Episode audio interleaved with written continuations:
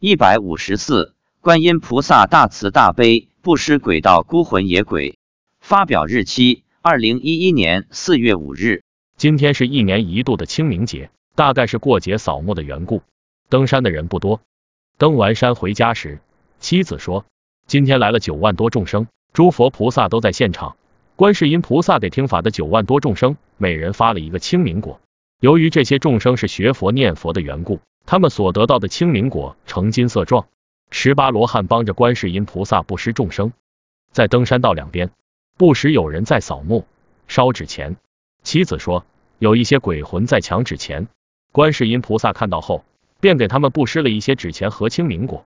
我问，具体是怎么布施的？妻子说，观世音菩萨从空中把纸钱撒下来，撒在每一个鬼众的面前，每人还得到几个清明果。这些清明果都是大家供养给观世音菩萨的。清明果是一种用糯米做的食物，里面有豆沙馅、萝卜丝馅或芝麻馅。但布施给鬼众的清明果与布施给学佛人的不同，鬼魂得到的清明果与原食物的颜色一样，而学佛人得到的清明果却是金色的。这些鬼魂因为没有后人祭祀，所以没钱花，也没钱买东西吃，也吃不到供养，一个个饿的不行。所以一看到有人在坟前供食物、烧纸钱，就跑去抢。附近的鬼魂看到这边有观世音菩萨在布施纸钱和食物，都跑过来了。